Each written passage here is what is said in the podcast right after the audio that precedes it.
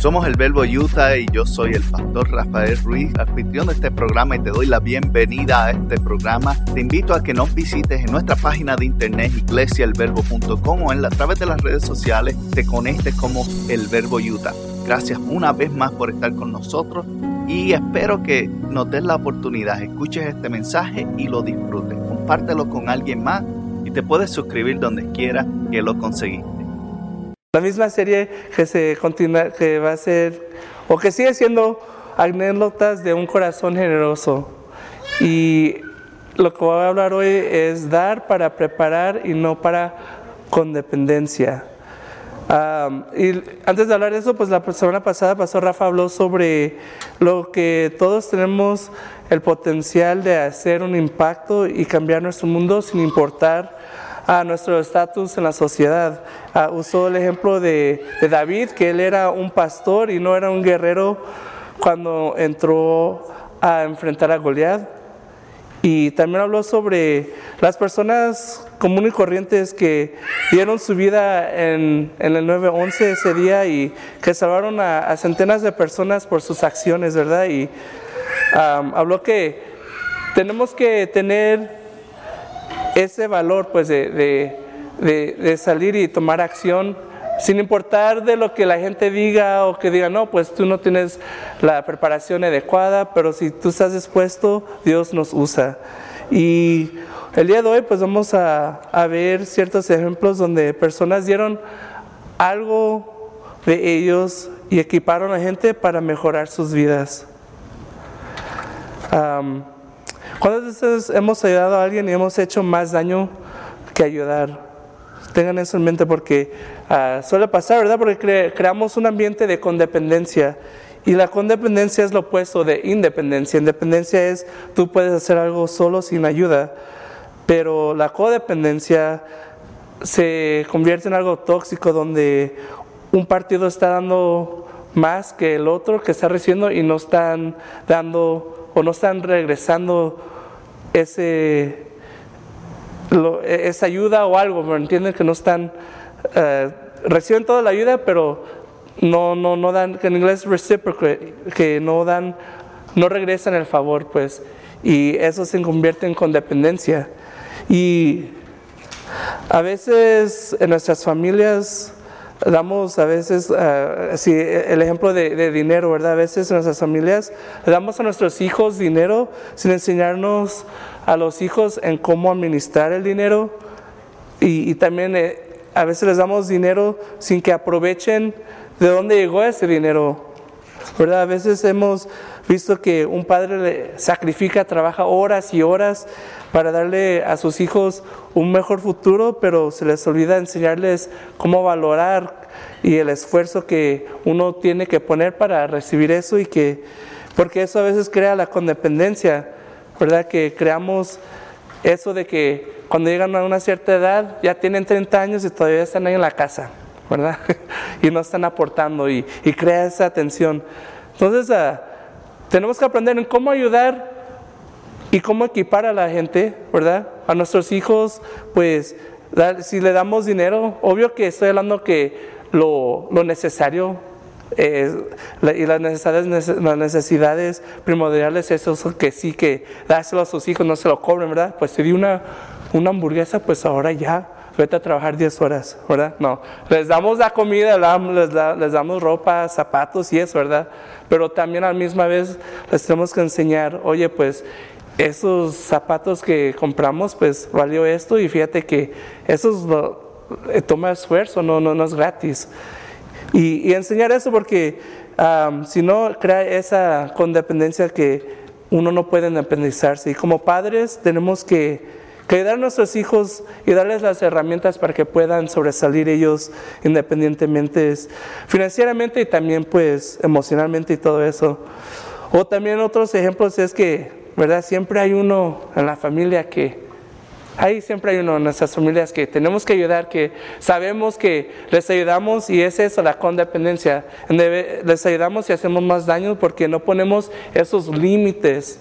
Tenemos que aprender a poner esos límites, decir, te voy a ayudar, pero tienes que, no es gratis, tienes que hacer algo, ¿verdad? Y, a veces, eh, como dicen en México, siente gacho, pero si tienes un límite, si una persona madura pone límites, eh, va a entender eso, pues, ¿verdad? Que si yo te digo, hey, te presto este dinero o te voy a ayudar con eso, pero tienes que poner algo de tu parte.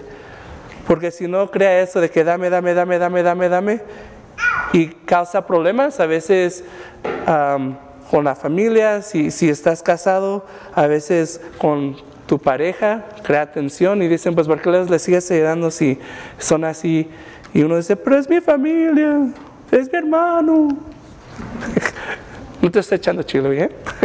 Otro hermano. pero, no, pero, ¿me entienden? Tenemos que tener ese límite y sí de ayudar, pero también de, de, ayudarles también con las herramientas para que puedan sobresalir. Y dice un popular refrán en inglés que va, you give a man a fish, he will eat for a day. But you teach the man to fish, they will eat for a lifetime. En español dice, si lo traducimos, si le das un pescado a una persona, comerá por un día, pero si lo enseñas a pescar, comerá por el resto de su vida. Y eso es lo que queremos hacer, ¿verdad? Porque a veces les damos el pescado a las personas sin enseñarles cómo pescar, sin enseñarles, hey, así es como se, se, se hace nudo para la caña y tienes, ocupas esta caña para ciertos pescados, si vas a ir a un río es diferente o lo que sea, ¿verdad? Pero a veces solamente les damos, es más, y es más fácil y conveniente dar el pescado, ¿verdad? Porque no requiere de, de nada, más ten, te lo doy y ya.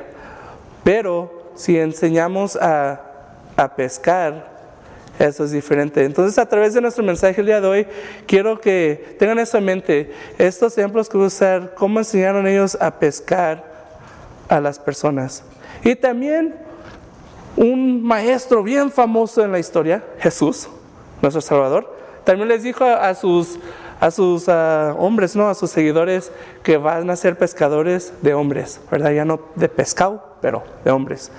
So, la pesca era importante en ese tiempo y vamos a tener eso en mente. Ok, y voy, el primer ejemplo que voy a dar va a ser de la historia de José el Soñador. José el Soñador fue el hijo número 11 de Jacob. Si se acuerdan, Abraham tuvo a Isaac y Isaac tuvo a Jacob.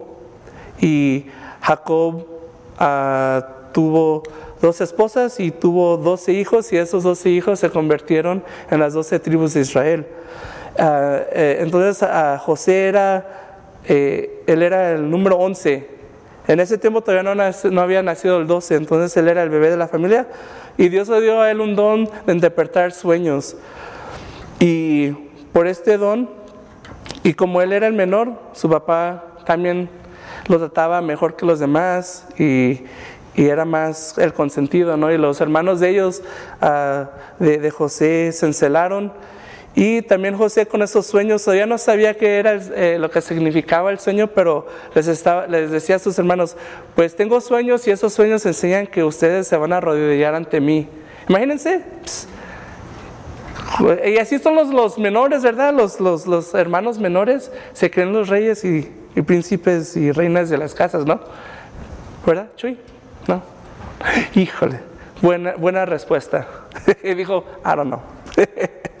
Pero uh, eso creó esa tensión, esa, a veces, esa ira contra él. Y lo que hicieron los hermanos, primero lo querían matar, pero uno de los hermanos dijo, no, no queremos eso en nuestras manos.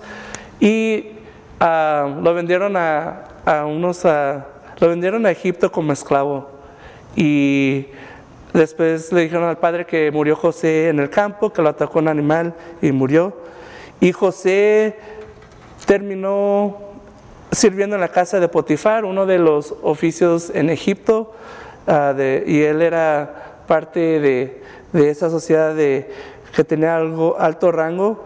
Y José también era buen administrador y usó su talento para administrar y Potifar le dijo, eres muy buena en la administración, te voy a dar la posición en que ah, estés encargado de, todo, de mis casas, de todo financiero y eso. Y le estaba yendo bien y luego la esposa de él lo acusó falsamente de, acoso y terminó en prisión. Y durante en la prisión conoció a, a dos personas que trabajaban por el rey, un panadero y a un copero del rey. Y tuvieron sueños y José les dijo a ellos lo que iba a pasar y se cumplió. Y el, el, copero, antes que se fuera a la prisión, le dijo a... Eh, José dijo al copero, oye, no te olvides de mí, porque te ayudé, ¿te acuerdas? Dice, ok. Dos años después, híjole, dos años después, Faraón, así se llama el rey de Egipto, rey o Faraón, empezó a tener sueños y nadie de sus sabios sabía interpretar el sueño. Le decían algo y todavía seguían los sueños y no estaba funcionando. Y el copero escuchó eso y, dijo, oh, yo conozco a una persona que sabe interpretar sueños y él me ayudó y, se cumplió. Y traen a José a la presencia de Faraón y José interpreta el sueño y los sueños básicamente decían que iban a haber siete años de prosperidad en la tierra de Egipto y siete años de, ah, hambre. Y José sugirió que en los años de prosperidad guardaran cierto porcentaje del grano o de, de, lo que ganaba de la cosecha y que lo guardaran. Y entonces cuando empezaran los siete años de hambre, eh, no iban a sufrir porque ya tenían todo almacenado con los granos y la comida y no iba a sufrir la gente como ah, si no tuvieran esa preparación. Le pareció mucho al rey que dijo, ok, pues eso tiene sentido, pues te voy a poner a cargo. Y a ver, a ver si es este acá. ¿No? Ah. Ok.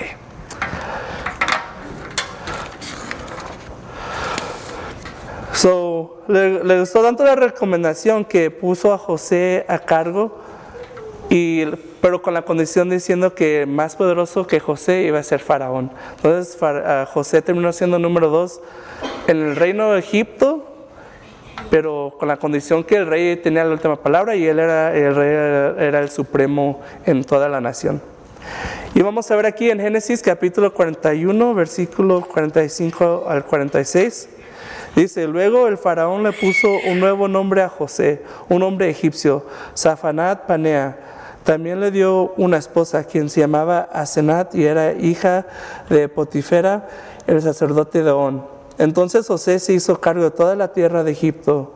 Tenía 30 años cuando comenzó a servir en el palacio del faraón, rey de Egipto. Después, cuando José salió de la presencia del faraón, inspeccionó toda la tierra de Egipto. Tenía 30 años, yo a los 30 años, todavía estaba madurando. Pero tenía 30 años y se puso a cargo de toda una nación. aquí vemos que José con su talento pudo preparar una nación. Y lo que pasa es de que en la, historia cuando continúa, él ayuda a la nación y luego la escasez llega y impacta a toda la tierra alrededor y regresan sus vienen sus hermanos a Egipto y primero no lo reconocen y, y él hace que uno de los hermanos le pone una copa y los acusa de robar y después dice, fue un, y, se dieron cuenta, los hermanos empezaron a rogarle, se arrodillaron y dijeron, por favor no mates a nuestro hermano, él es inocente. Y él se dio cuenta que los hermanos habían cambiado. Y se revela y dice, pues yo soy tu hermano José, a quien vendieron la esclavitud. Y todos se asustaron, dijo, no se preocupen, son mi familia, vengan y les doy. Y pudo salvar la nación de Israel y, y, ah, y ahí es donde llegaron los israelitas a a Egipto. Pero aquí vemos que José usó su talento para preparar una nación, ¿verdad?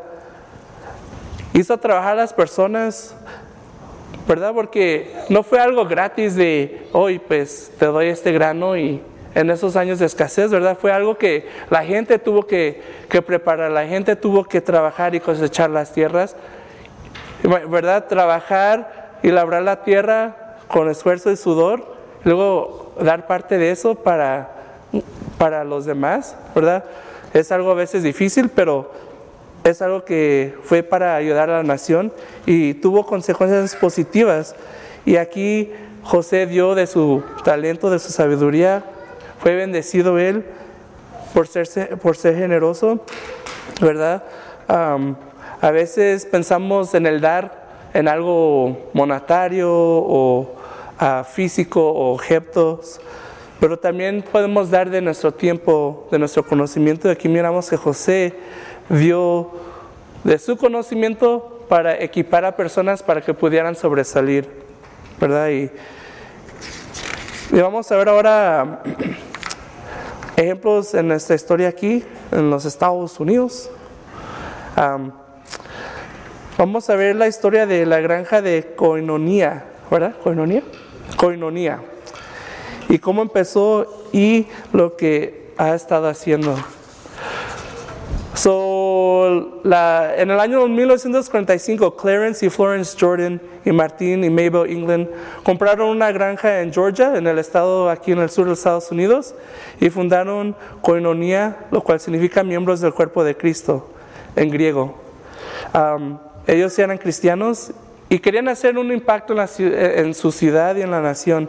En ese tiempo, en los Estados Unidos todavía estaba la separación de las razas, todavía eh, era ilegal tomar agua en, una fuente de agua designados para los blancos y también tenían una para los afroamericanos y no podías cruzar esas cosas, tenían escuelas separadas, educación separada, todo, todo, todo ahí. Y había todavía mucho racismo en el sentido que tenían leyes legales que basados en el racismo, ¿verdad?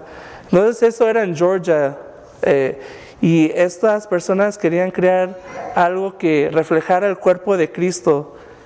Y eh, la idea de esa granja o sembradío, como le llamen, en inglés se dice farm, pero la granja ahí, la idea era de tener ese sembradío, pero también proveer casas y alojamiento para las personas que estaban necesitadas.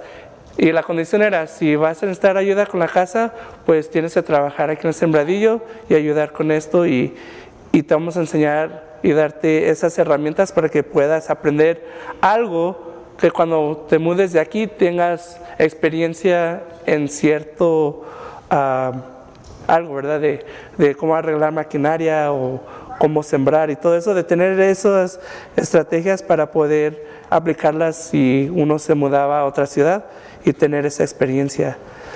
Y lo que pasó es de que ellos también trajeron gente de color, afroamericanos, a, personas de bajos recursos, y eran bienvenidos. Y eso atrajo la atención del grupo racista KKK. Son los que usan las... ¿Cómo se llama? Esos gorros blancos, ¿no? Puntiagudos. Y, y fue diseñado este grupo para intimidar a los afroamericanos para que no se involucraran políticamente, que no votaran, porque después de que fueron liberados por Lincoln de la esclavitud, se creó ese grupo porque había un grupo de personas que no querían que sobresaliera la gente afroamericana. Y este grupo era famoso de linchar, de matar a personas que apoyaban a los afroamericanos, mataban a afroamericanos, y era un tiempo donde eh, era un tiempo violento. Entonces atrajo la atención de la que, y los amenazaron a, balazos, hacían balacera en la propiedad, bombas y hasta querían expulsarlos de la granja. ¿Y qué hicieron los de Cononía? pues los Jordans y los Englands empezaron a orar. También tuvieron marchas pacifistas y a lo largo plazo sobrevivieron la granja, sobrevivió esa granja y todavía sigue aún ayudando a gente hoy en día. ¿verdad? Ellos estaban siguiendo el propósito de como Dios nos instruyó de amar a nuestro prójimo y seguir adelante. Ellos estaban ayudando a las personas, pero sin crear esa condependencia, ¿verdad? Les estaban enseñando a pescar en vez de darle el pescado. Y ellos tomaron eso, así debería de ser, ¿verdad? Y, a través de esta granja, la coinonía, también de ahí surgió ah, otra organización que hoy en día está todavía. Y en 1975 se creó una organización llamada Habitat for Humanity ¿Cuántos de ustedes han visto esa tienda aquí por la, en la wall que tiene la pintura y al, lado tienen como una tienda que venden ah, cosas extra como de construcción? Tienen como lámparas y cosas así, pisos, madera, lo que sea, que dice Habitat for Humanity Store, pues eso es de esa organización, pues eso lo que venden, ese dinero va y lo invierten otra vez a, esto. Okay, so Habitat for Humanity fue fundada por Miller y Linda Fuller, lo cual fueron parte de la granja, ellos trabajaban ahí y les gustó a ellos el concepto de, de proveer casas, para gente que necesitaba, y eso es lo que hacía la granja, proveían casas, y les gustó ello tanto la idea que crearon esa organización que era para personas necesitadas que necesitaban ayuda, y lo que es interesante sobre esa organización es de que si tú necesitas alojamiento o casa, te, dan la ayuda, pero con la condición que tú tienes que ayudar a construir tu casa y otras casas en la comunidad que están ellos trabajando. Entonces, y también, eh, mientras que hacen eso, también les ayudan con préstamos de bajo costo, no, de, bajo interés y, o sin interés, y luego también a casas que son viviendas de precios razonables. Y ellos en ese año se mudaron a África, a un país en Zaire, Zaire en español, y empezaron ahí y después hoy en día tienen, uh, la organización está en, todos los 50 estados en los Estados Unidos y se encuentran más de 70 países y ha ayudado más de 39 millones de personas a encontrar viviendas de precios razonables. Como les digo, ¿qué podemos aprender de esas organizaciones? Primero, pues tienen y empezaron con personas que eran seguidores de Cristo, ¿verdad? A veces hoy en día atacan al cristianismo, a los cristianos, porque dicen, no, pues no ayudan, solamente quieren dinero y, y han hecho más daño que bla, bla, ¿verdad? Pero en realidad, mucho a través de la historia, Muchas de esas organizaciones han ayudado a nuestra comunidad. Cuando han habido crisis, ¿a dónde va la gente? A las iglesias, ¿verdad? Y cuando han habido tragedias, ¿dónde van? A, la iglesia, buscan de Dios, ¿verdad? Y tradicionalmente la iglesia ha sido ese lugar donde hay amparo, donde no importa tu color, tu raza, tu estatus, todos somos iguales porque somos hijos de Dios y Él nos ha dicho, amense unos a los otros, ¿verdad? Y ayúdense unos a los otros. Y, y eso está, eh, de eso de la de Habitat for Humanity, pues todavía sigue haciendo impacto. Y me acuerdo en la high school, uh, teníamos hacer servicio a la comunidad y fui a ayudar a, a, una de estas comunidades de Habitat for Humanity. Me pusieron a pintar, qué bueno, porque si me hubieran pues, dado un martillo, hubiera hecho más hoyos que, que no. o, drywall. esa es otra historia para otro tiempo. Nos hicimos expertos Rafa y yo en, poner drywall cuando fuimos a, a, los, a la nación abajo. Nos dijeron, tengan, pongan sheetrock. ¿Qué? Aquí una navaja, córtenla así. Oh, ok.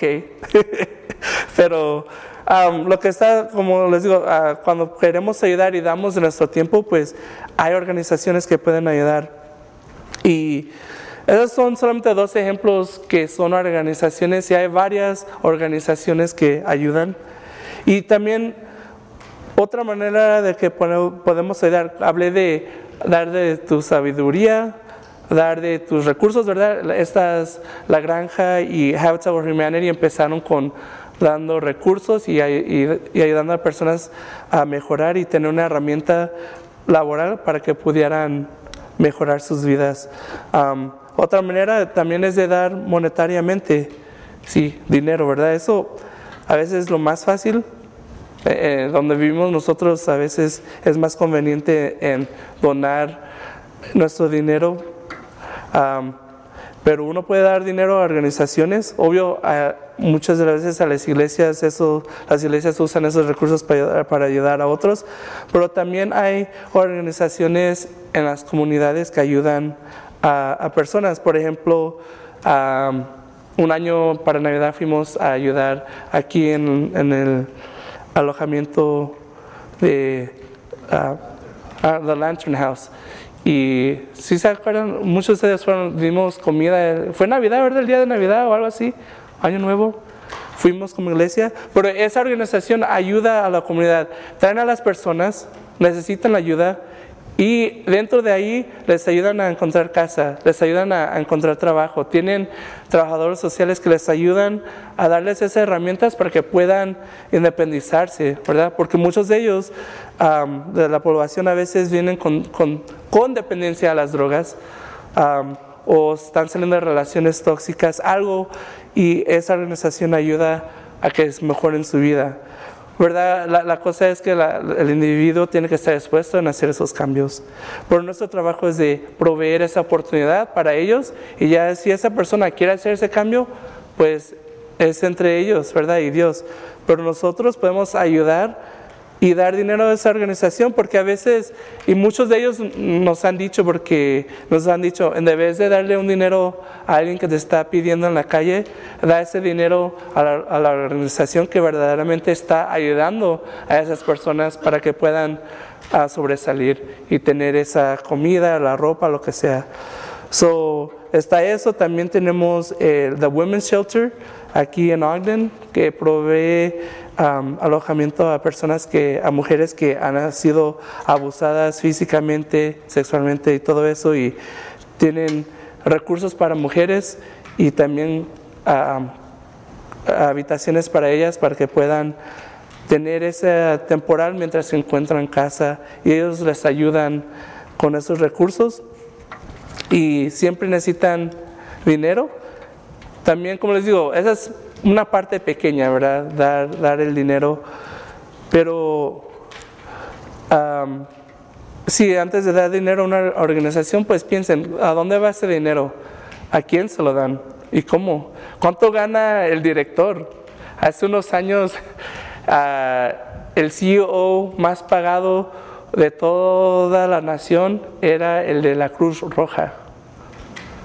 Estaban ganando, eran uno de los más pagados y unos y, ahora ya lo cambiaron, pero uno se, la gente empezó a preguntar, pues ¿cómo si, si ese dinero y todo eso la Cruz Roja debería estar ayudando a las personas? Por eso donamos dinero para que vayan y ayuden con donaciones de sangre, alojamiento, shelter, lo que sea, ¿verdad? Y como que el presidente está ganando y es uno de los más pagados de la nación. Ah, y por eso es de preguntar y ver, investigar ese dinero a dónde va y cómo está ayudando a las personas. Y lo más fácil es buscar en tu ciudad que, que hay, como les dije, ya mencioné dos, uh, Women's Shelter, YCC y uh, Lantern House. También está Jesus Saves aquí en la 20, no, sí en la 20, ¿no? En la wall. Ahí también sé que tienen dentistas y todo eso.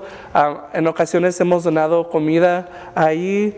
Um, y, también puede uno ir y dar de su tiempo y ser voluntario en servir comida o en ayudar en algo.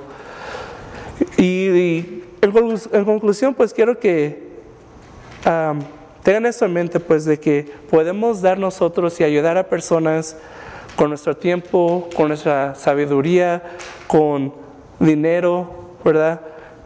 Y podemos ayudar sin que creen esa eso tóxico, pues de que la codependencia que les ayudas, pero no, no regresan, ¿verdad? Les estás dando el pescado, pero no estás enseñándoles a pescar. Y la cosa es que cuando ustedes como personas ponen esos límites, esa persona a veces va a reaccionar en agresión, ahorita van a decir nombres, te van a decir que no los amas, que cómo es posible, ¿verdad? Manipulación. Y eso es una reacción, ¿verdad?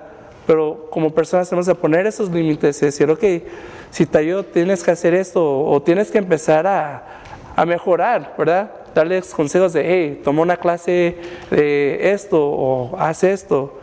Y como les dije, si dicen que no y no quieren cambiar, ustedes hicieron su parte y, y, eso es lo que cuenta, eso es lo que Dios quiere que hagamos, de ser de nuestra parte si hemos ofendido a alguien, quiere que les pidamos perdón. Si ellos no te quieren perdonar, eso ya es, como dicen amigo, ya es tu bronca, ¿verdad? Pero nosotros debemos de dar nuestra parte. Y quiero esta semana pues que uh, se pongan a pensar el reto, que piensen en cómo puedo ayudar a alguien si tienen, como dije, si tienen a familiares o personas que saben que está esa codependencia, ¿cómo puedes poner esos límites saludables, verdad? ¿Cómo puedes? Y como les digo, cuando empiezan a hacer eso, va a incrementar la agresividad, te van a decir cosas, pero es para lo mejor para ti, para tu familia, para tu pareja, a veces crea tensión. También piensa a lo mejor, ¿cómo puedo ayudar a lo mejor a mi familia, a mis hijos? ¿Cómo puedo ayudarles a, que tengan esas herramientas de, de, a lo mejor, cómo manejar el dinero? Cómo, you know, a veces, como digo, a, a mi niño a veces digo, hey, esto, te estoy dando esto, valió esto, pero ten en mente que a veces uno tiene que trabajar ciertas horas para conseguir esto y tiene, tienes que aprender a, apreciarlo, ¿verdad? Y, y sí, pues piensen eso, en cómo pueden ustedes ayudar a alguien esta semana. Si, o si tienen, tienen preguntas en cuáles organizaciones pueden ayudar en la comunidad, pues pueden preguntar a mí o a Rafa y hay ciertas organizaciones que pueden ustedes ayudar monetariamente o de, voluntarios. y sí, y es todo y vamos a orar. Si te gustó este programa o quieres saber más sobre la iglesia El Verbo en Ogden, Utah, te invitamos a que visites nuestra página iglesiaelverbo.com o puedes comunicarte con nosotros a través de mi correo electrónico pastor@iglesialverbo.com. Gracias por haber sido parte y si no te has suscrito, recuerda suscribirte y dejarnos también un buen comentario. Puedes suscribirte en iTunes, en Google Play o donde quiera que conseguiste este programa o podcast. Muchas bendiciones para todos y nos veremos la próxima semana.